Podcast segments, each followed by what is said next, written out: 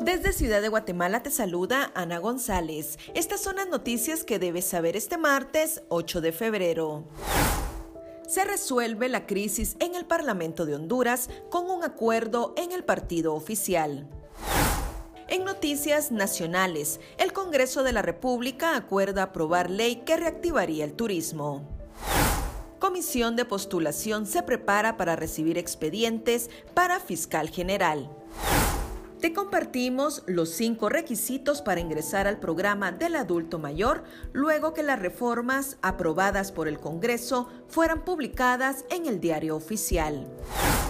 En nuestra sección de República Vive te damos todos los detalles del próximo concierto en Guatemala de Alejandro Sanz. También te contamos sobre los principales hechos históricos que marcan las efemérides de este 8 de febrero.